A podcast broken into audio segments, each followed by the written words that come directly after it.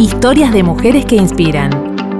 La ciudad de Buenos Aires y Avon te invitan a descubrir las vidas de 10 mujeres que cambiaron la historia argentina.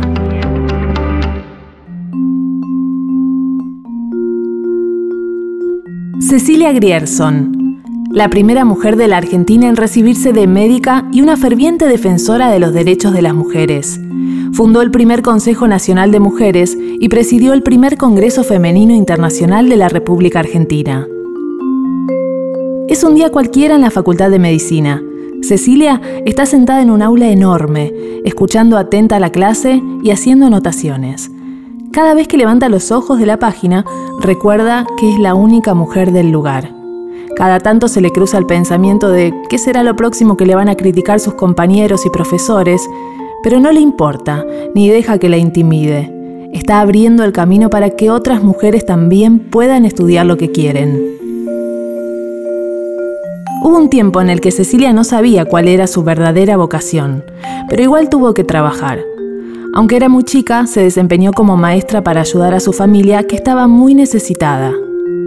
También lo hizo para saber si eso era realmente lo que le gustaba, y aunque con el tiempo comprendió que enseñar era algo que la hacía feliz, su verdadera pasión llegó años más tarde. Fue en un momento en el que una de sus amigas más queridas enfermó gravemente.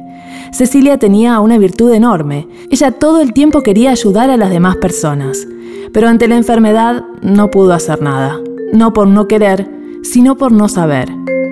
Lo que pasó con su amiga le hizo encontrarse con su propósito en la vida.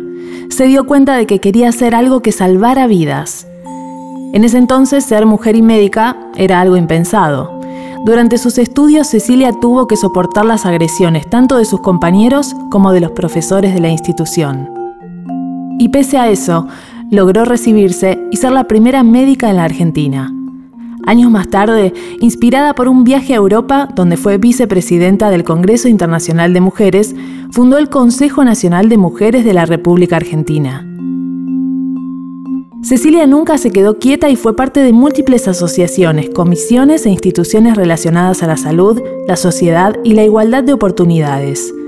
Fundó la Escuela de Enfermeras y la Asociación Médica Argentina, entre otras llevó adelante iniciativas que están presentes hoy en día, como el uso de sirenas en las ambulancias y los juguetes y decoración infantil en las salas de pediatría.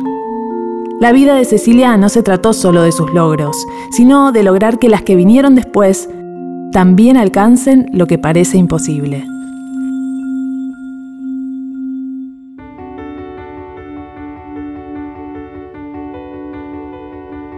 Historias de mujeres que inspiran historias que nos conectan. Recorre las calles de Puerto Madero, escanea los códigos QR con tu teléfono y descubrilas.